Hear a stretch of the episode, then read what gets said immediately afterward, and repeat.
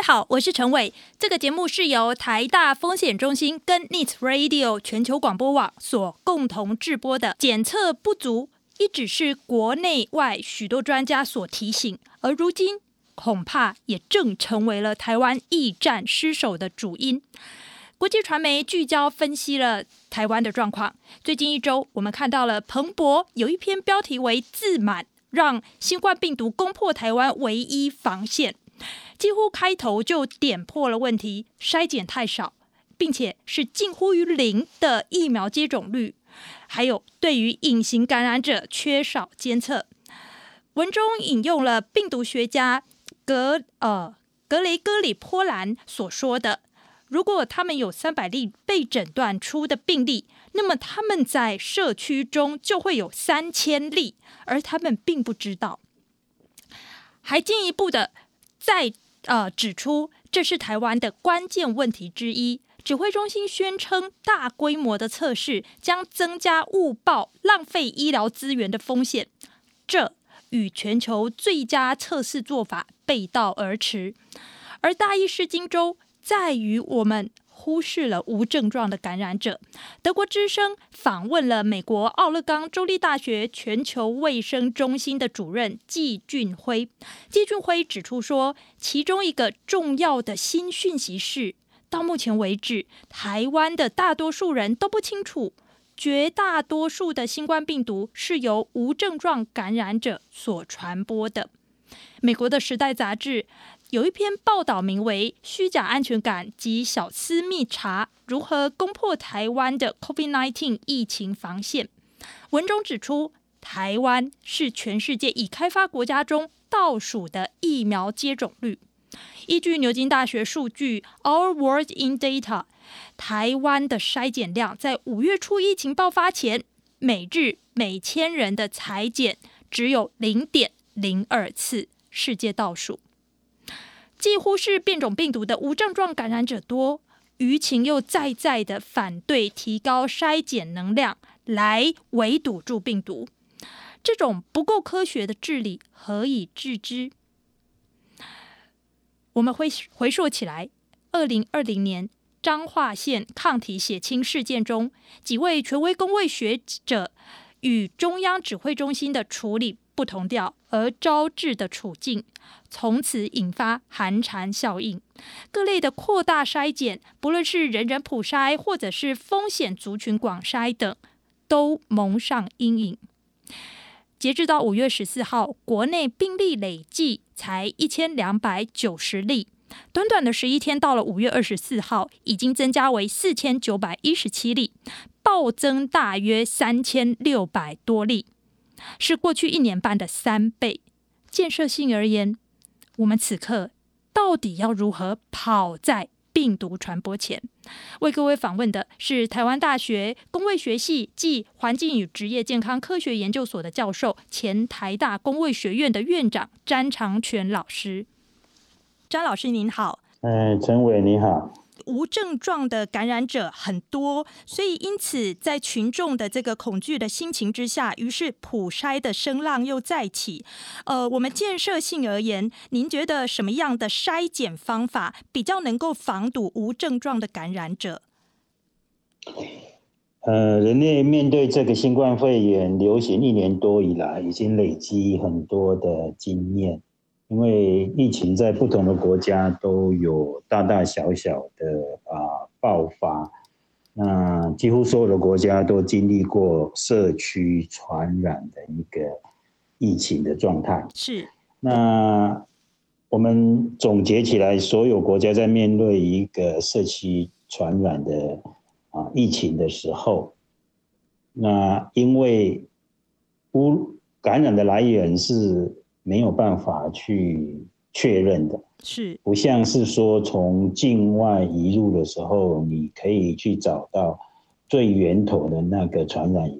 所以在社区传播的阶段的时候，啊，国际上的共识，用科学性的防御最好的方法就是检测，是的，然后追踪足迹，然后把接触者找到，然后继续检测，然后。如果啊是阳性的，就必须要做一些治疗的这个或是隔离的处置。那接触的人就不断的扩大的检测，所以啊扩大检测是在控制社区传染的时候一个必要的一个措施。是，呃，我们目前在检测的方法上面，我们目前是采取就是先透过抗原的快筛，然后有阳性的反应，再搭配 PCR 检测。换而言之，就是说 PCR 检测是啊、确诊工具最关键的一环。不过这个相加起来哦，快筛大概十到二十分钟，PCR 的检测大概一到三天可以获得通知。在国际间有更快的方法吗？呃，一年多以来，这个疫情，诶，让我们人类学习到说科技力量的可贵。那一年多以来，人类靠科技防疫，其实有非常多的突破。其中最重要的突破就是检验试剂的这个开发。是在疫情一开始的时候，当中国发布了这个新冠病毒的。基因定序之后，德国的科学家就可以用这个定序里面找到关键的 S 蛋白的这个区位呢，来开发出核酸检验的方式。那核酸检验就是需要用我们现在所谓的 PCR 的这个仪器设备呢，来帮忙这个检测。那这样的好处就是说。在核酸量很小的时候，你就可以知道啊，被你采集的这个人呢，他的身上有没有病毒的踪迹？嗯，这个时候呢，他有可能是活的病毒，也可能是病毒所留下来的核酸。那这样的一个啊检验试剂这么快可以出来，然后世界卫生组织就把它。啊，采用然后推推展到世界各国，成为大家啊来诊断新冠肺炎确诊的一个很科学的一个诊断工具。那我们就说这样子的检验叫做诊断检验，好，diagnostic testing。那对一个流行病的流行过程里面，因为它在我们的人群里面啊会有传播，然后会有很多人感染。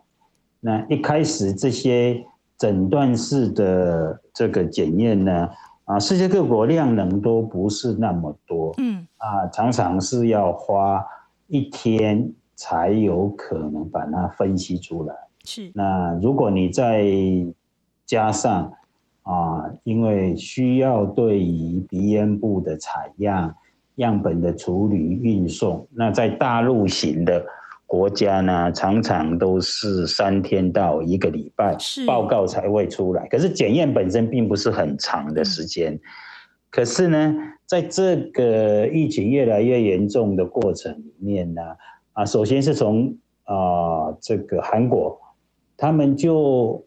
呃，精益求精的把很多的检验的流程变得很流畅。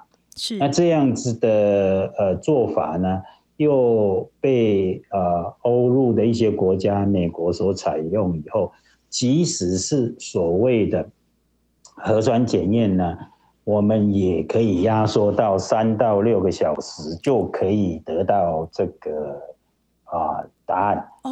那甚至在某些的机场里面呢，你从采样到得到答案呢，常常是小于三个小时的。所以啊，大家误解了这个快速筛检的这个名词，也就即使是核酸，在我们配备适当的检体的采集跟仪器的分析，我们可以说得很短。好，在这个同时里面呢。啊、当大家有这个核酸检验的这个诊断式的筛检以后，对于传统的呃病毒的流行病的这个调查里面，公共卫生最常用的工具就是大量筛检的啊检验，叫做 mass mass screening 的那个 testing。那这个时候呢，最有效的方式就常常是用所谓抗原检测试剂。是。那抗原检测试剂的重要性，就是说，当一个人被感染之后，然后你如果用抗原可以检测出来，那代表这个人当下他的身上的病毒量其实是蛮高的。是。那的意思就是说，这个人他那个时候传染给别人的传染性就很高，所以呃，很多的国家就投入了很多的心血去。发展所谓这个抗原检测试剂，也就是现在国内比较常听到的，就是快筛试剂。是，那这个也是在一年多以来有神速的这个发展。那一开始我们的抗原检测数据的这个敏感度跟专一度都不够，也就是说，它可能要在病毒量非常大才可以检测出来。后来就是越敏感，就是越降低，呃，病毒量就可以检测出来。嗯、第二个专一度就是说，啊、呃，常常会有其他的感染来干扰到我们的检测结果。那一样，他们也啊、呃、修正了很多这个试剂的里面的成分以后呢。变得它会受到其他啊不是新冠病毒感染的这些影响，到检测结果的程度也越越来越小。那这个试剂呢，从一开始也要医师的采样，然后医师定点的这个采集，就像我们现在看到的快筛站一样，到现在已经进步到说啊，可以自己在家里啊。买到这样的检验试剂，打开来自己做，那常常这样的结果都是在十五分钟左右就可以得到你是阳性或是阴性啊。这个是第二种检测，第三种检测是叫做抗体的检测。那一个流行病到一个程度，流行到一个程度之后呢，啊，我们就必须做啊抗体的这个疫情调查。是这个目的就是说，几乎所有的感染症都有人会没有症状，也就是说，感染了并不是每一个人都会产生症状，产生症状也不是每一个人都会变成重症而造成死亡。是，那这个怎么办呢？你就是没有办法用前面这两个检测去找到这些人，更何况我们并不是对每一个人都检测过，所以我们的。族群里面无可避免，一定存在一些没有症状，或是其实他有症状，他掩盖起来，他没有去被检测，然后后来他也没有产生重要重大的疾病而死亡，我们就不知道这些人。那这些人就在我们的社会里面，那怎么去知道这个人呢？因为啊、病毒感染过，必然在身体上留下痕迹，那个痕迹就是抗体。所以，我们就要做抗体的疫情调查啊，这个就是，呃，去年彰化县卫生局曾经在他们的这个县境里面，对一些啊已知这个感染者的亲密的接触者做血清抗体疫情调查的一个啊道理。那世界上各地啊发生过。新冠肺炎这个流行的国家，或是很多的城市，都不断的持续的在做这些血清抗体的调查，无非就要知道说有哪些感染的线呢，是用哦核酸或是用抗原没有看到的，我们有没有漏掉那那一些路线？那那个路线就会看到说有一些人际的关系，有一些。啊，地点的这个呃呃场所呢，是不是产生这些抗体比较多的地方？所以这些做法是我们所谓的呃检测跟疫病之间的一个关系。是这个哈佛大学的荣退教授李敦厚，他其实也是台大工位的校友。他日前就指出说，比起现行我们的病毒抗原的快筛，他认为同样快，可是更准确的会是病毒抗体快筛，这是不是跟刚刚张老詹老师您所提到的这个呃抗体血清的这一种试验是相同的一件事情？病毒抗体快筛。一体两面呢、啊，他讲的，如果更精确一点.要像我刚刚讲，你现在做抗原呢是必要的，因为你必须要把还有传染的人往前传染的可能性要赶快把它阻断。所以，像我们就是希望说，台湾现在这个处境，就赶快去找到你阻堵堵住它的这个往下传。那抗体是可以让我们。有一个全面的了解，在我们的社区里面，其实它的热点曾经发生过的热点在哪里？那有可能就是还是现在的热点。我想李教授的意思是这样，嗯，了解。呃，您既然提到了就是热点、热区这一件事情，呃，我想要请教您，在工位的概念里面，什么样才可以称作热区？在这一次的流行里面，因为我们知道有几乎所有重要国家的大都会都产生过非常大的这个疫情，像纽约啦，像啊洛杉矶，像巴黎哦，柏林等等的。是。那啊，目前用出来的就是说，你用啊有检测的人产生阳性率的这个高度。哦，OK。那如果说一百个人，如果只有三个人或三个人以下，你会检测出来是阳性，那就是比较低的社区传播的地方。台湾过去一直都停留在这个。啊，那三到五就开始是比较严重的，那大于大概八跟九，那就是非常严重的这个呃社区感染啊，所以这个是可以看看说。啊、呃，我们国家现在是落在哪里？那我是觉得，像台北市有些地方就已经很接近，或是曾经超过八嘛。是是是的，对，所以呃，因此就是说，柯市长他在呃上周开始，他就强调说，呃，台北市是以快筛来取代 PCR 作为最终的确诊工具，因为他说他的目的，他知道快筛并非绝对的准确，可是因为快筛有助于迅速防堵一。以这个流行病的防堵、公共卫生的角度来看，柯市长这样子的策略的话，我们可以说这是一种在疫情严重区域不得不然的方法吗？这是现在台湾可以用的最好的方法吧？了解。因为我们并过去一年来并没有像国外的核酸检测的能力成长的那么快，在以纽约州来讲。他疫情一开始的时候也做不到几千人，啊，那后来他的检验的能量就可以做到几万人，后来甚至可以做到几十万人。也就是说，当你每天有十万人的啊核酸的检验的能力的时候，你当然可以用核酸来做快筛呀。那你没有的时候，现在你能够做的就是用啊抗原来做，所以这个是。呃，我想柯市长他是了解这后面的科学，你要要要准确又要快，有没有有办法的？世界各国现在都可以做到，基本单位都是当天可以做到十万以上的，大部分国家都有这个能量嘛。那我们现在没有这个能量，我们就必须仰赖这个抗原。了解，呃，我我要帮听众朋友来啊、呃、请教啊、呃、詹长权老师哦，就是说呃。最近仍然有大规模群聚，而且跨区移动的状况。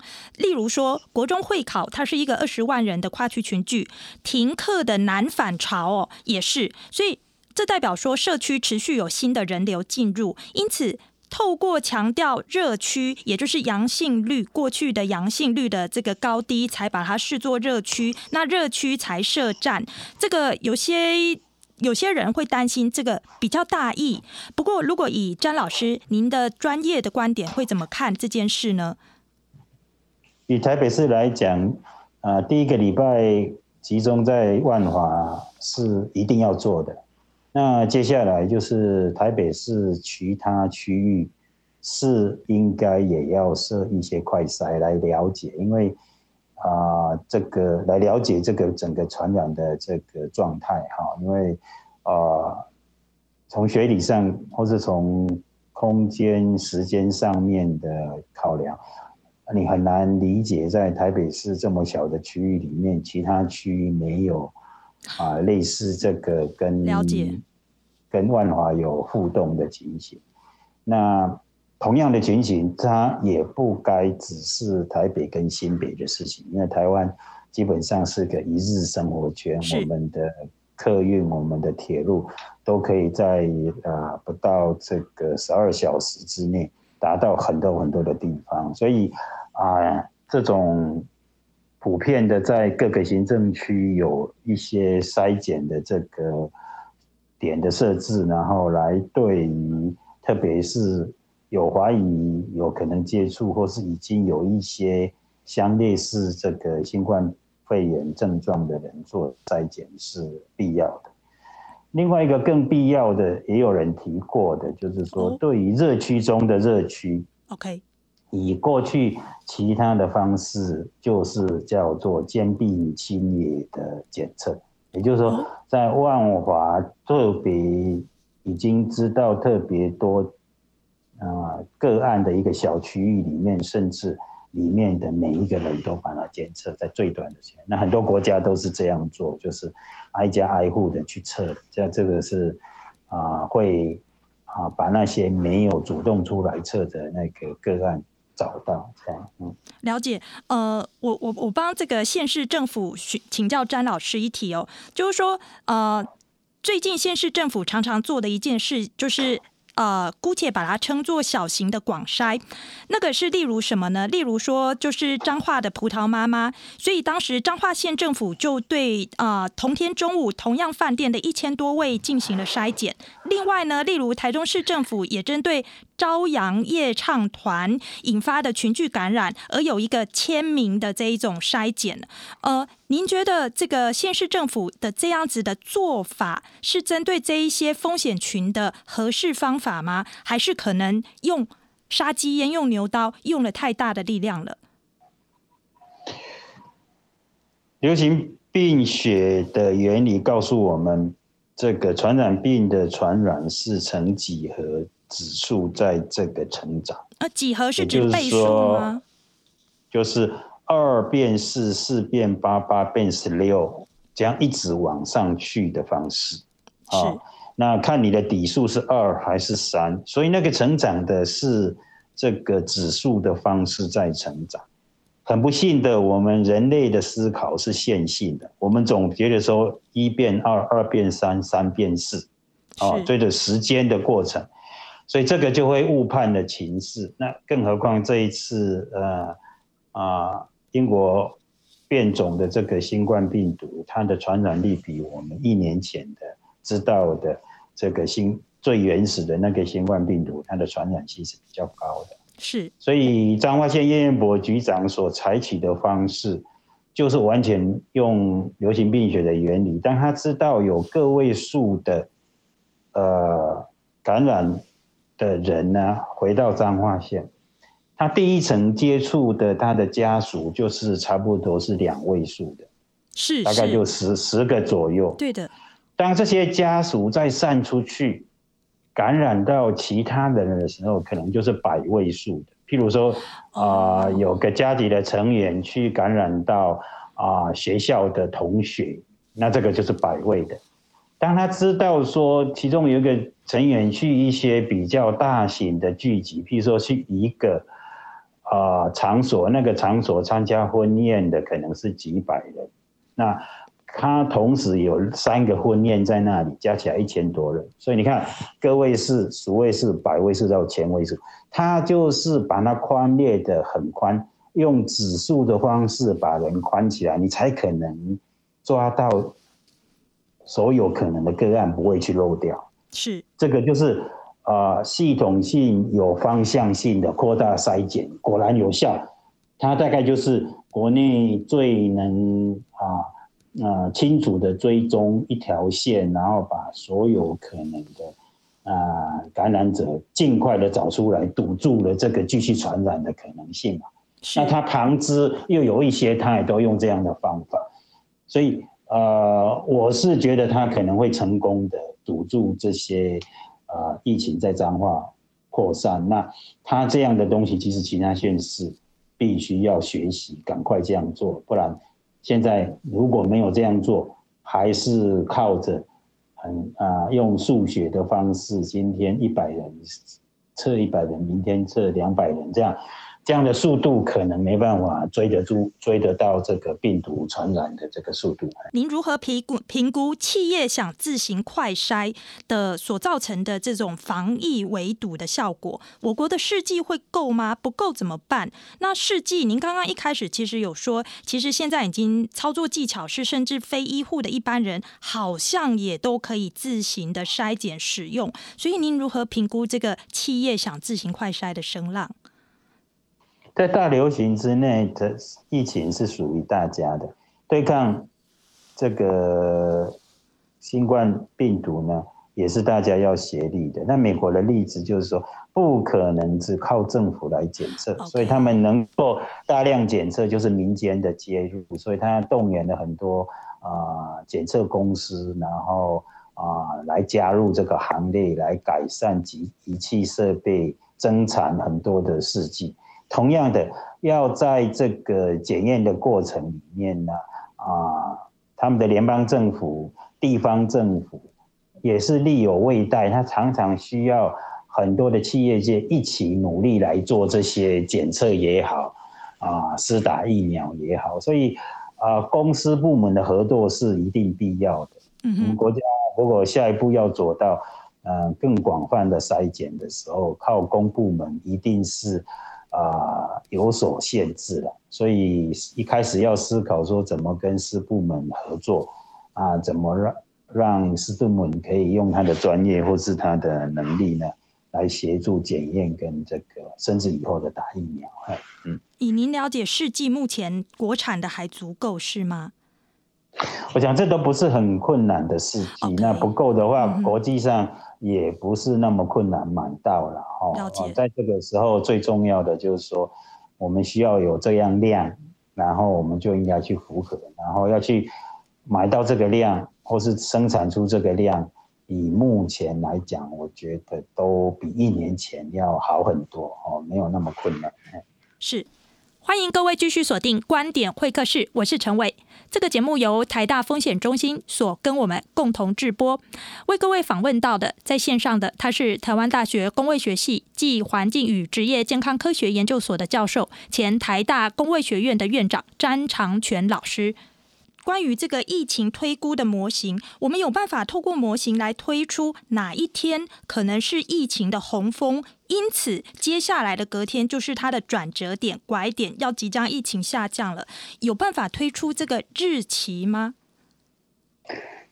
在一百年前的流感大流行之后，呃，人类就说我们必须透过很多科学的方法来。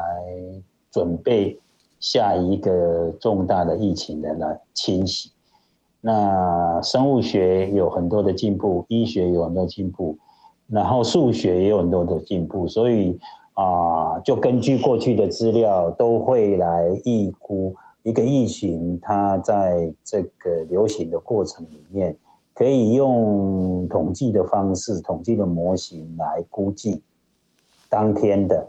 或是估计未来几天或是几个礼拜疫情的走向。那在很短的时间，在世界各国呃指挥中心都有仰赖啊各种不同的来源的数值模拟，来模拟出这个疫情会怎么往前走。那这里面牵涉到一些。嗯，疫调资料的正确性跟详实性，然后、oh. 再加上一些假设，因为这些假设要变要看每个国家的啊、呃、人际之间的网络跟互动的种种的情形，然后就可以啊、呃、给出一个啊、呃、有用的这个啊、呃、模式模拟的结果，这个是几乎是已经变成世界各国。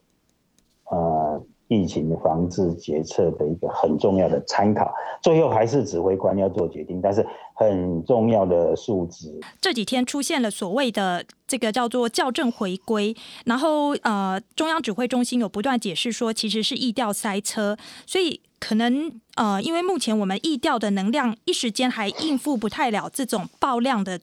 这种可能案件以及确诊案件，所以我们现在比较难用啊、呃、疫情推估模型了，是这样说吗？这这只是资料呈现的一个方式，很少的国家会把每一天多少个案这样子来作为报告或是呈现啊，至少都要用啊、呃、七天的移动平均来看，这样子，所以每一天其实都有七天平均过，它就可以解决这个报告。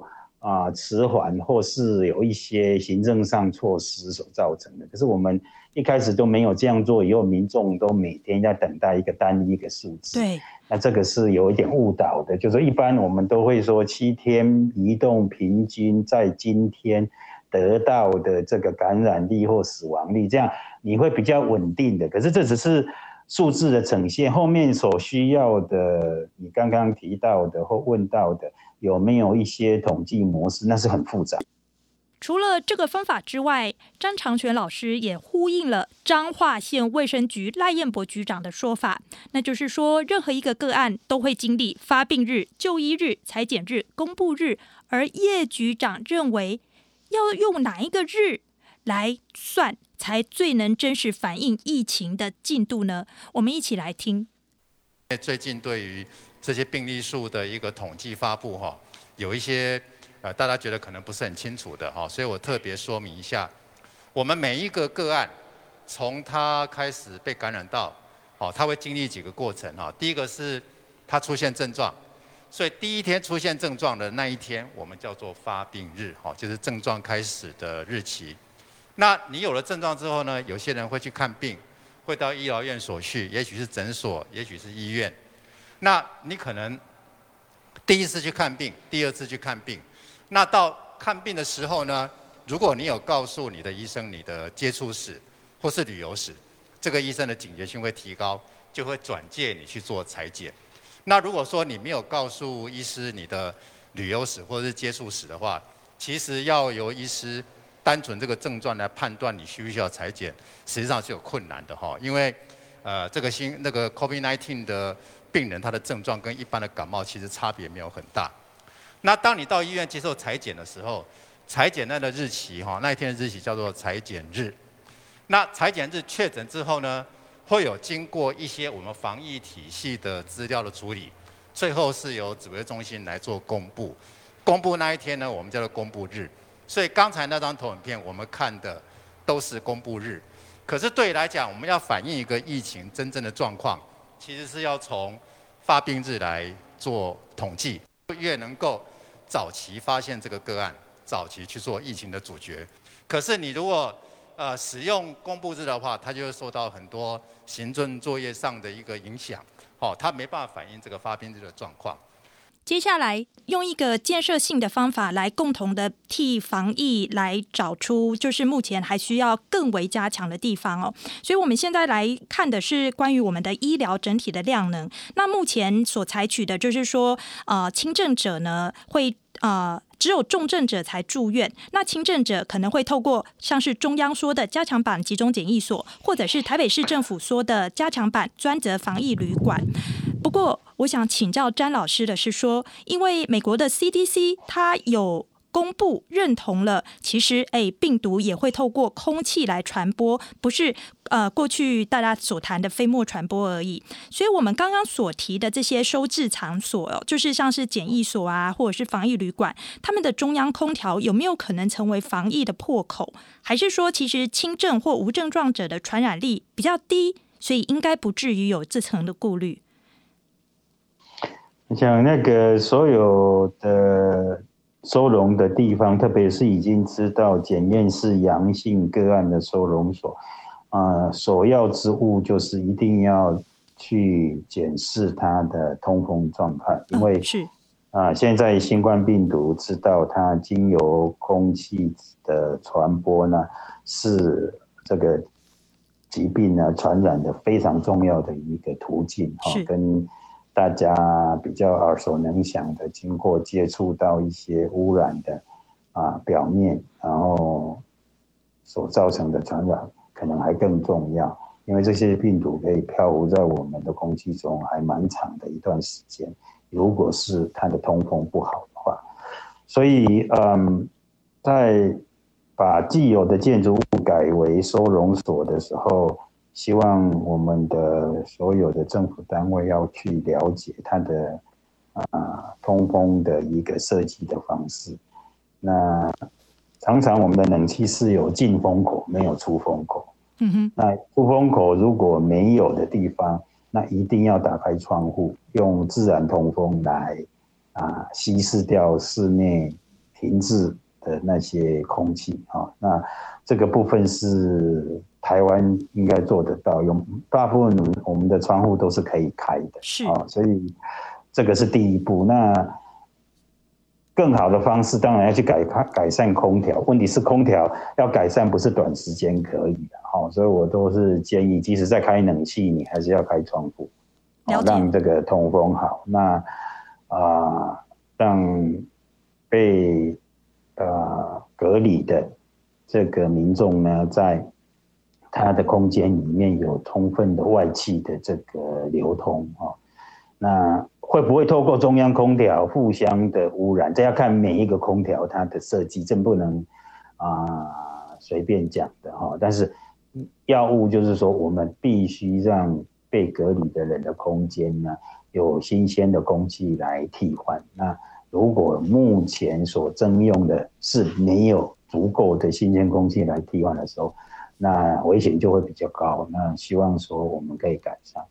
那是特别是医疗人员有必要去啊接触到这些照顾者，去了解他的健康状况的那一段时间，那个通风更重要。除了个人保护戴好口罩或是这个穿好防护衣之外，通风是常常被忽略。是，那接下来请教您关于清洁消毒的层面，因为比起方舱这一类的野战医院，必要的时候床一推开，就只留下了四面墙壁跟地板是能够彻底的清洁消毒的。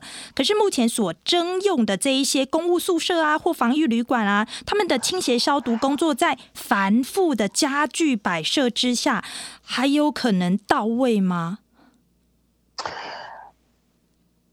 应该是不会很困难啊。如果大家觉得很很不好的话，要不要在征用的这个所有的家具上面呢？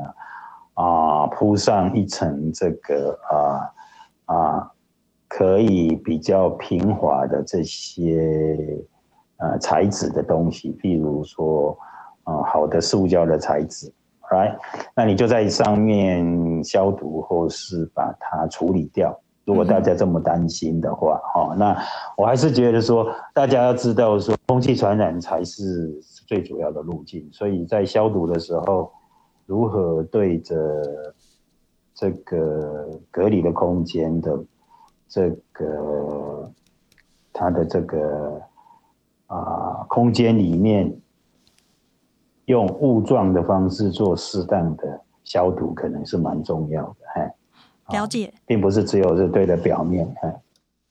在今天的观点会客室当中，我们为各位专访到的是前台大公卫学院的院长詹长全教授。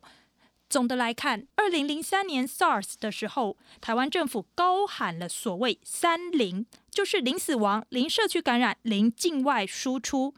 但两天后就爆出了和平医院封院的事件，如今仿若再现。面对了缺水、缺电、缺疫苗、缺快筛、缺医护、缺病床，满而溢的只剩下病毒。我们除了不放弃围堵这图之外，另一方面，没有任何的战争可以靠防守就打赢。疫战的终局仍需祭出疫苗。台湾的疫苗需求十万火急，怎能再以人命伤亡作为执政者的赌注呢？我是陈伟，非常感谢您收听今天的观点会客室。这个节目是由台大风险中心跟 News Radio 全球广播网所共同制播的。祝福大家平安、健康、喜乐，下周再会，拜拜。